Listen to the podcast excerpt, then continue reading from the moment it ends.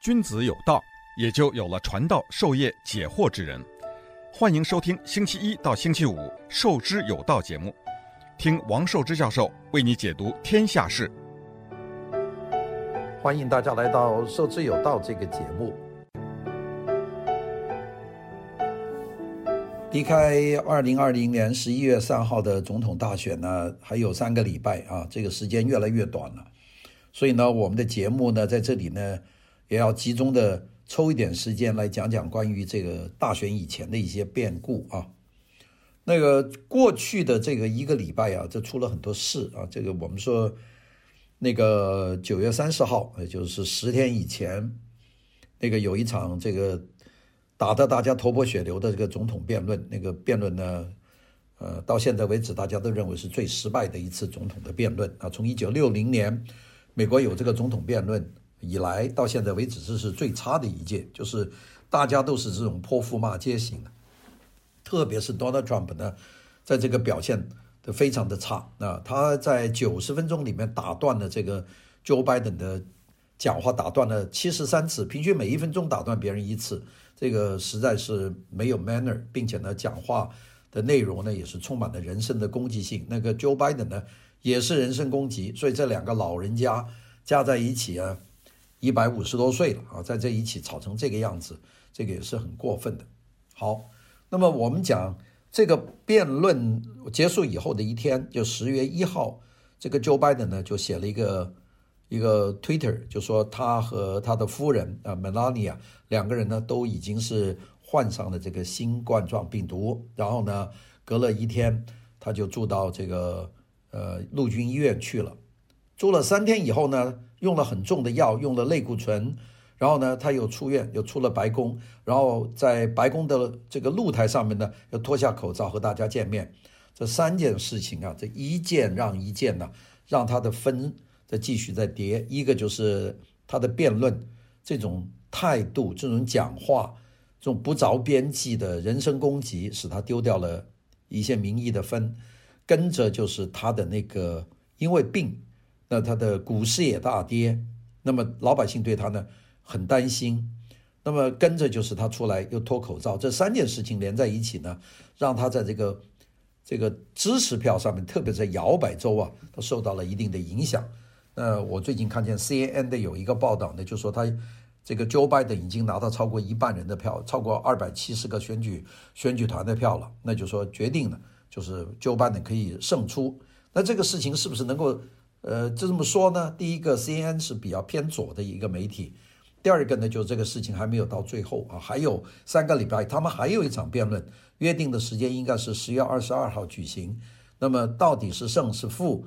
那么还有这个三个礼拜的努力，但是呢，剩下来的时间就不多了。那我们今天呢，就把这几个题目呢打包放在一起和大家讲一讲。首先呢，就是。副总统十月七号晚上的这个辩论啊，这个副总统的辩论呢就举办一次啊，总统的辩论呢应该有三次。那么这个副总统的辩论呢，这两个人呢都非常能说的，一个就是这个彭斯，另外一个呢就是这个贺锦丽，这个 Kamala Harris。这个贺锦丽呢能说啊，因为贺锦丽本身是加利福尼亚的地方检察检察官嘛，那检察官。何能不说话呢？那这就讲话就是他的本钱呐。那彭斯呢，也是属于一个非常能讲话的一个副总统，有条有理，有章有节，两个人都是旗鼓相当的。这么两个人就辩论，十月七号晚上。那这一次辩论呢，大家就说这场呃副总统的辩论呢，是让这个辩论像辩论啊。很多人说。这个经历了历史上最混乱的总统的首场辩论，这个然后 Donald Trump 确诊新冠状病毒的肺炎，引起轰动一周以后，那么到七号的晚上九点钟，大家呢就回到了理性的平台。这场副总统的辩论呢，看的人特别多，在美国有五千七百多万人去看他们的辩论，就说明美国人关心啊。五千七百万人，美国一共三亿人，也就是说六个人里面有一个人看了这个辩论，就说美国人非常的关心这场辩论。这场辩论呢，我也看了一段，后来呢看了一部分这个录像，因为我没有把所有的全部看完，但是看了一下呢，我的感觉就是说，大家都表现得可以啊，没有什么很闪亮的地方，但是也没有差错，呃，大家都非常的很流畅。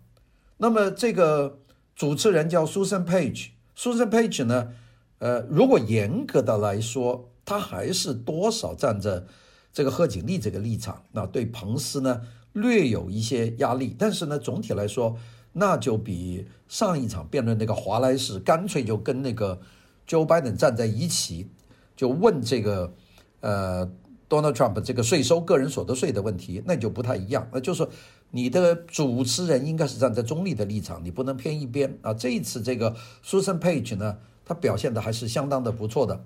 九十分钟的辩论分了九个环节，每一个环节十分钟。如果要超时的话呢，得问这个 Susan Page。那 Susan Page 说可以就答。当然有人答像这个贺锦丽，呃，本来说能不能给我十秒钟，结果他用了两分钟。这种情况有，但是总体来说就不错。那么我们说每一个环节十分钟，那就是九个环节，就是九十分钟。那么还剩下了，首先呢，两位这个竞选人呢。就开始是呃，主持人提出这个问题，两个人就各答一段。最后呢，有六分钟是自由辩论，就对方辩论。那么这个看起来呢，还还是不错的。我总的总的来学啊，总的来说，副总统 Mike Pence 和这个参议员贺锦丽，这个 Kamala Harris，大家都很理性，很尊重对方。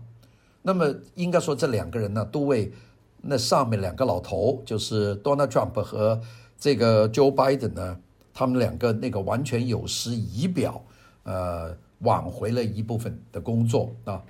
这个辩论开始呢，就是新冠状肺炎和 Donald Trump 政府的抗议表现。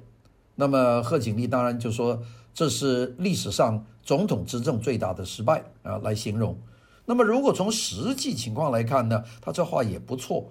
因为美国历史上从来没有一次那个一个传染病，呃，搞得这样七百多万人感染，两二十多万人死亡，所以这是历史上执政的最大的失败。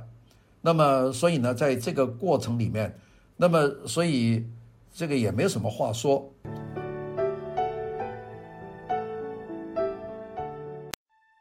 君子有道，也就有了传道授业解惑之人。欢迎收听《授之有道》节目。听王寿之教授为你解读天下事。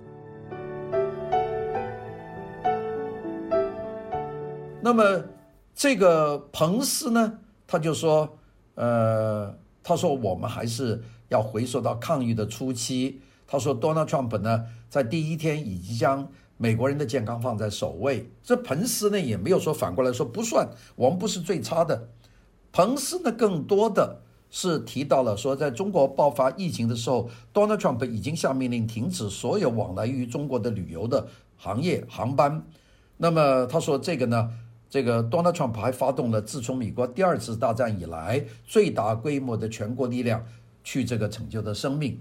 那么这个说法呢，也也没有完全的错误。的确，这个病在武汉一封城一月二十三号。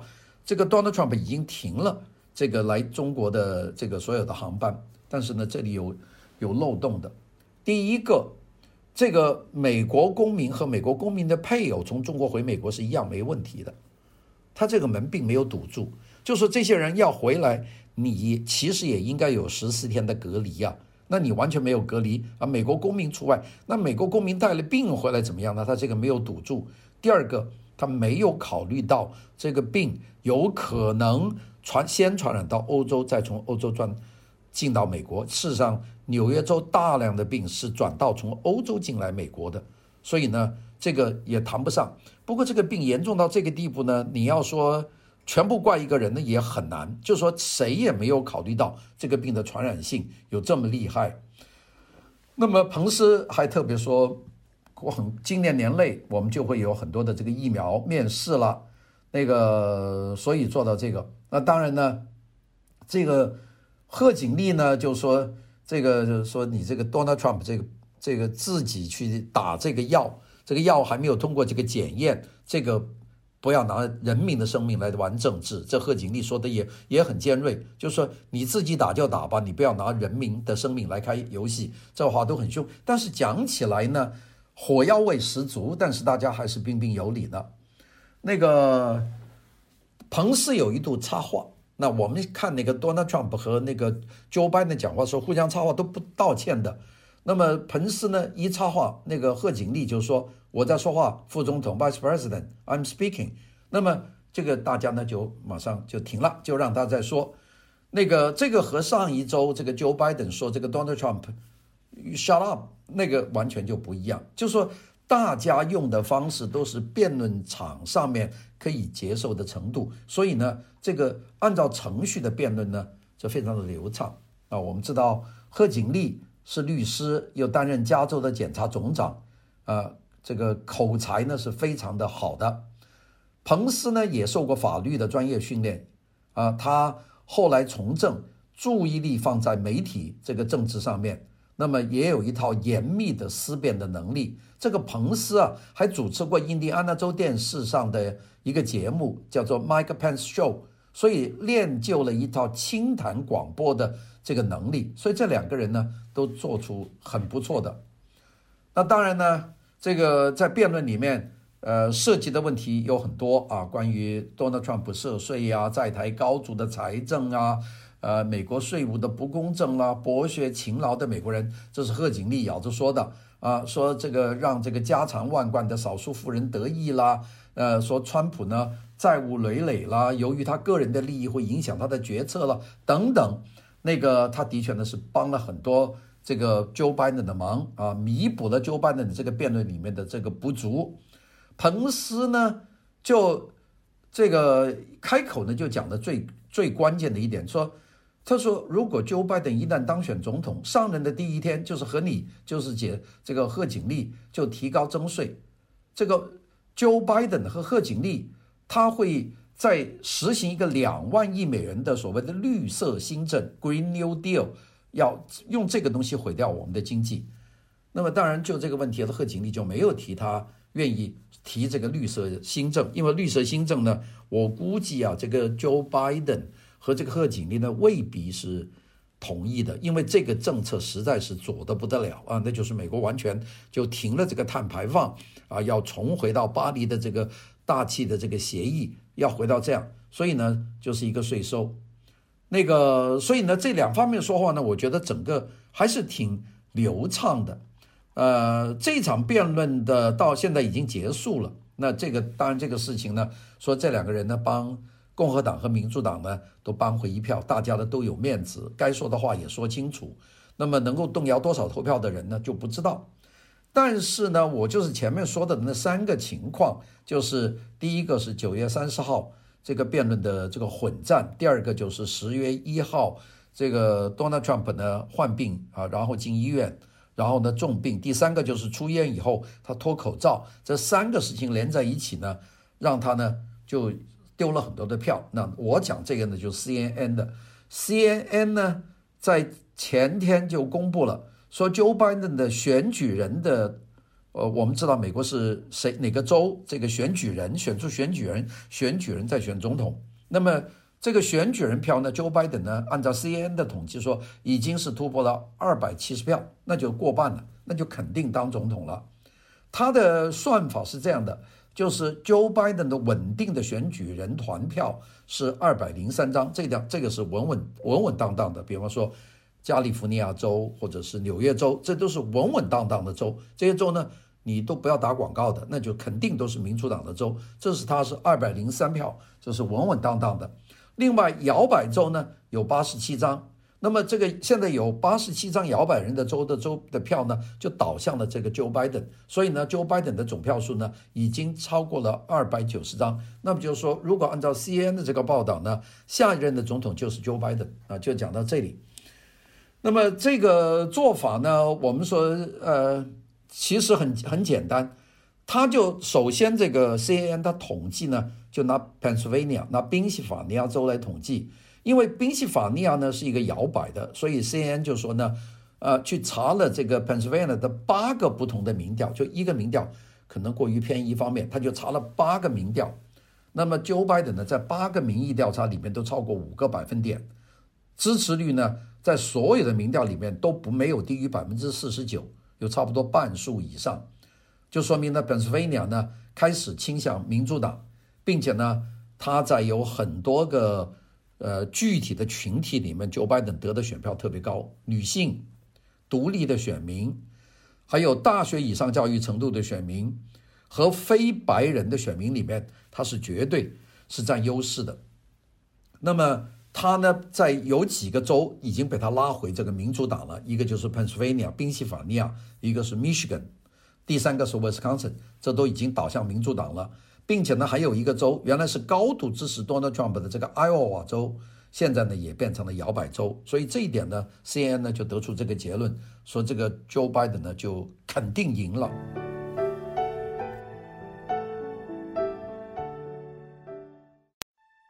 君子有道，也就有了传道授业解惑之人。欢迎收听《授之有道》节目，听王寿之教授为你解读天下事。最近呢，就这个就这个 Donald Trump 一出院以后啊，就出了一件事儿。这个事儿呢，就是他说我的病就完全好了。哎，这个 Nancy Pelosi 啊，这个佩洛西啊。他呢就在这个上一个礼拜，在周末呢就发表一个声明，他就说啊，我怀疑川普这个新冠状病毒这个染病以后的健康状况，啊，他现在准备组成一个小组，在他的领导的众议院下面组成一个小组，要研究这个美国第二十五条修正案。这个修正案呢，最后的结果呢，就是让 Donald Trump 免职，就不让他当了，就是这一条。这个第二二十五条修正案呢，是由于富兰克林·罗斯福总统在任上呢过世，在美国通过一条这样的修正案。这个美国宪法一共就二十六条宪修正案，这是第二十五条修正案。五十二十五条修正案呢，就是允许确定总统无法履行职责的时候，让副总统代理这个总统的职责，也就是把他罢免，让彭斯来当。这 Nancy Pelosi 这手下的也很狠啊。那么他就说，呃，我们不知道他健不健康，两个原因，一个呢就是他到底好了没有，我们不知道，就听他的私人医生这个 Conley 啊，这个新 Conley 说的，那我们不放心，我们要要搞清楚。而这个 Donald Trump 他怎么会让你知道他现在的情况怎么样呢？啊，这个是第一个。第二个呢，就是说我们知道他医生说不，他用的药吗？他用的鸡尾酒鸡尾酒鸡尾酒疗法里面的药，他有一种药是类固醇呢。用了类固醇这个药会对精神会造成影响的，或者打瞌睡啊、头晕啊，这个这像这些都是影响他的判断能力。他作为一个大国的总统，就这个不行的。所以呢，Nancy Pelosi 呢就提议动用第二十五条修正案来停止总统的职责，就让总统呢就休息，副总统就担任。那么当然这个事情大家说。呃，有多大可能性呢？我估计可能性不大，因为第一个，这个要不让总统休息，不让总统担任职位呢，这要通过国会。国会呢，除了众众议院以外，还有参议院。参议院呢，现在还是共和党占多数，所以参议院啊、一般不会通过。这是第一第一条。第二条呢，这条案要通过的时候，还得美国副总统，也就是彭斯 （Mike Pence），他得签字。那彭斯。你你说他看见这个 Donald Trump 这个生龙活虎的，他怎么会签字呢？大概不大会。但这就是 Nancy Pelosi 的一个手法，就是搞得这个 Donald Trump 心神不定啊。这个通俄门呐、乌克兰事件呐、这些事情都其实都是这个一个做法，就是搞得这个 Donald Trump 呢，就是鸡犬不得宁焉呐。那你就没办法集中精力去管你的事情嘛。那竞选你会失神嘛？就搞他。所以这两个人是撕破脸面孔的。那这个事情我，呃，准备了一些资料，我大概在呃下一期节目我会大家单独的去讲一讲啊，这个呃关于这个 Nancy Pelosi 的这个背景，为什么 Nancy Pelosi 跟这个 Donald Trump 有这么大的这个仇恨啊？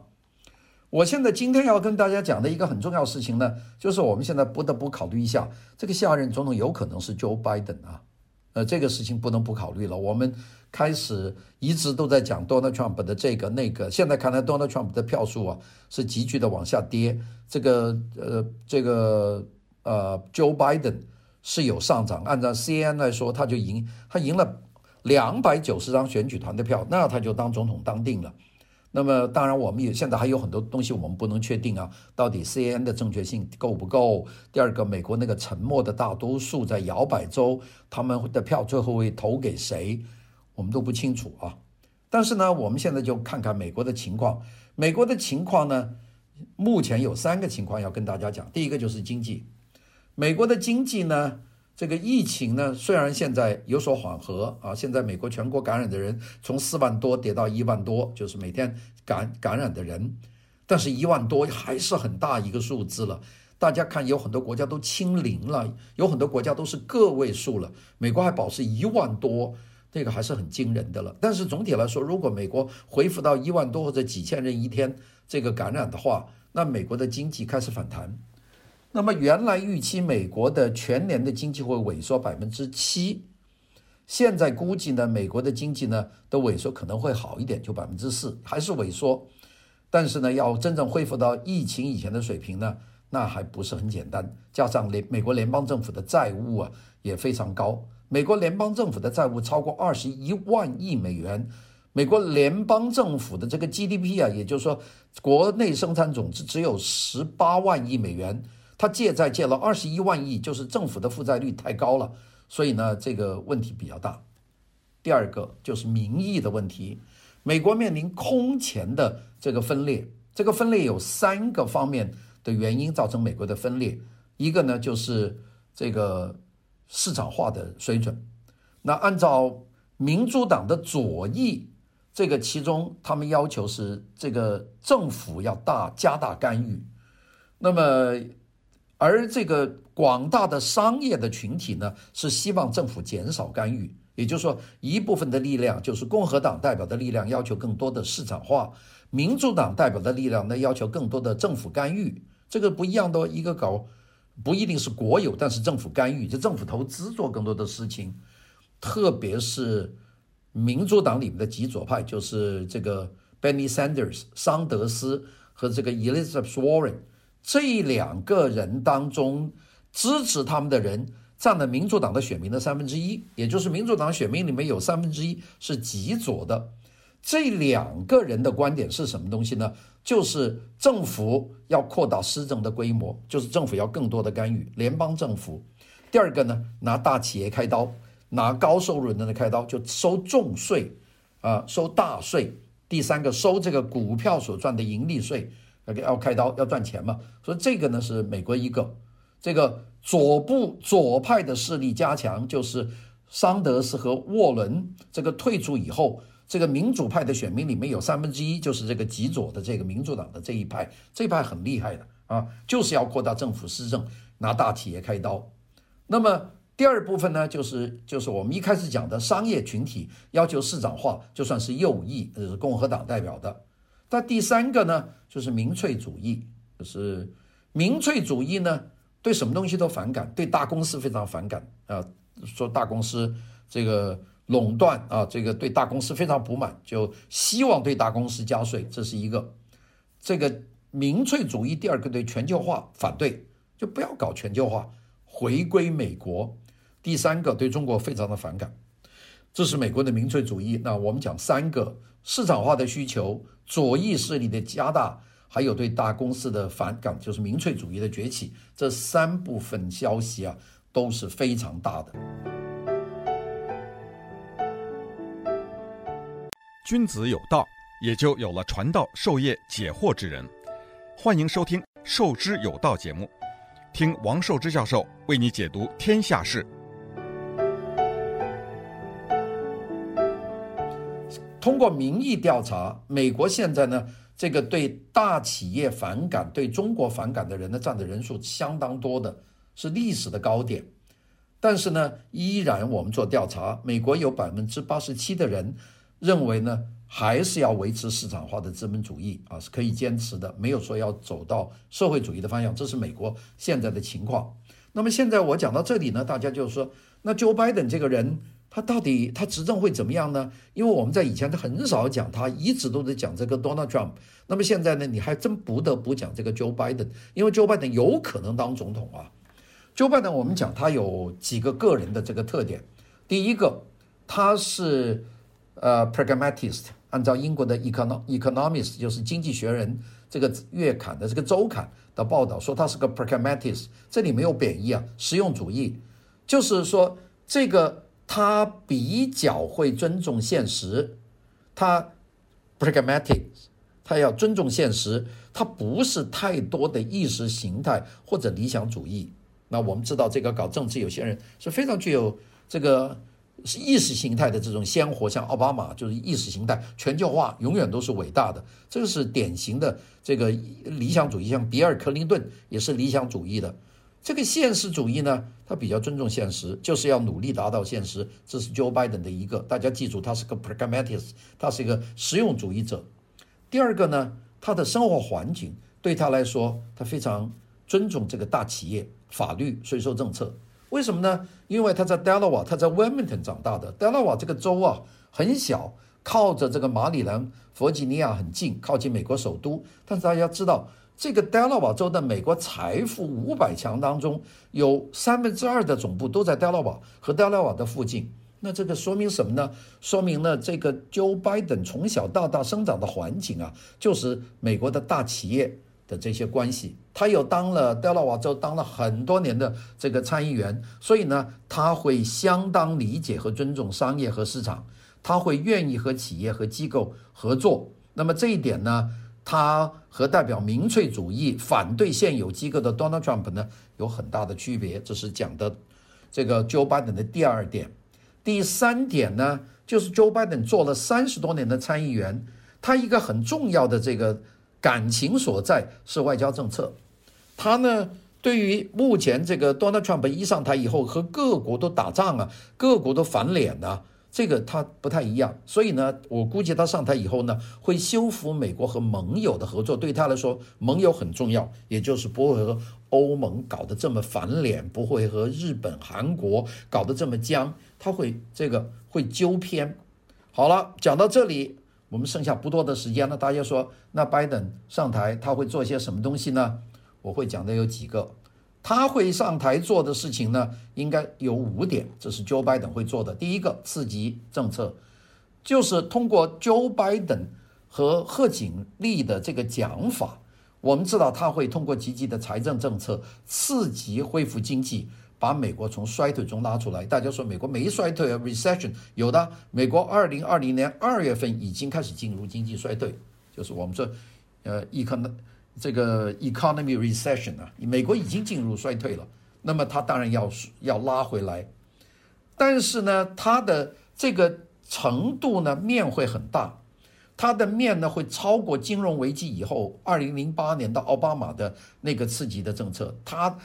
多呢，这个 Joe Biden 的面会更大，但是大家记住，他一定不会跟那个民主党内的极端派，就是 Bernie Sanders 和 Elizabeth Warren 那种大面积的追求大政府。这两个人呢，Sanders 和 Warren 呢，说十年之内要增加这个财政开支，增加多少呢？要增加美国的这个国民经济总产值，就是 GDP 的百分之十六到百分之二十三。要增加这么多，而 Joe Biden 能增加的，按现在的估计，他不会超过百分之三，就是他是刺激经济，但是不是那么大的去出血的去刺激，这是 Joe Biden，也是他是一个现实主义者了。第二个，他要收重税，因为要要来钱呢。他的收税的方法就很简单，如果你在中产阶级老百姓里面增加税呢，你就会遭到反对，他肯定不会这样做。那怎么做呢？很简单，就是把企业。大企业和富人的税增加了很多，他的企业税收从目前的百分之二十一会增加到百分之二十八，把收入四十万美元以上人的收入的税收提高百分之四十，四十万就是一个月有三万块钱的收入嘛。如果你超过了这个的收入的话，那你的税收要要加百分之四十，那对很多人是个很要命的事情啊，并且呢。要提高资本利得税，就是让在股票里面投资的人呢要吐钱出来，那么让百分之一的美国最富有的人的收入降低百分之十四，这个是资金来源的问题就解决了，也缓和了这个收入不均匀的这个存在的问题。另外呢，他要照顾这个劳劳动阶级嘛，这民主党一向是普惠啊，我们就普及惠民嘛。啊，惠及大众。那么最低工资提到每小时十五美元啊，推动全民免费的公立大学的教育等等，这些是他会做的。第四点就是绿色政策政策，绿色政策就是减排嘛，不要没有二氧化碳的排量嘛。这个是一个，他们叫做做有个说法叫做 Green New Deal，叫绿色新政的新政是罗斯福时候提出的这个成就经济的新政 New Deal。那么 Green New Deal 绿色新政，那就是美国完全没有碳排放，要回到巴黎协定，就是这个。那么当然这一次啊，我们看这个 Pence 彭斯和贺锦丽讲话提到了绿色新政政策，这个贺锦丽把这个风头避过去了，也就是说，他和 Joe Biden 可能并没有完全同意这个。绿色新政，因为绿色新政这个政策一搞的话，这个影响很大。大家不知道有没有注意到贺锦丽讲话里面，他有讲那个叫 ban BRICS，这个 ban BRICS 大家是什么东西？大家没听懂啊，很多人。这个就是油页岩呐，因为油页岩要 break 那个。那个那个页岩，页岩是石头里面嘛，有有有油气。那美国用高压的方法，油注水的方法，把它裂了裂裂解以后，油水分离，把油提出来用嘛，这个叫 BRICS。他说 ban BRICS。那么你把美国好不容易在油页岩里面提高到油气，美国达到了能源自主，美国从阿富汗、从伊拉克、从那些地方全撤军了，是由于它有 BRICS。而这个贺锦丽提到的这个 ban BRICS 就是。不停止这个油页岩的这个提取，那有多少的经济又要依赖中东？这个就是一个潜在的问题。但是我估计他们这个问题没想清楚，没有讲。第五个政策，这个 Joe Biden 会做的就是产业政策，他就希望有更积极的产业政策。当然呢，他要也提倡让供应链回归美国，政府采购偏向美国的企业。呃，在移民政策当中，他他会对那个有技能的移民更加开放。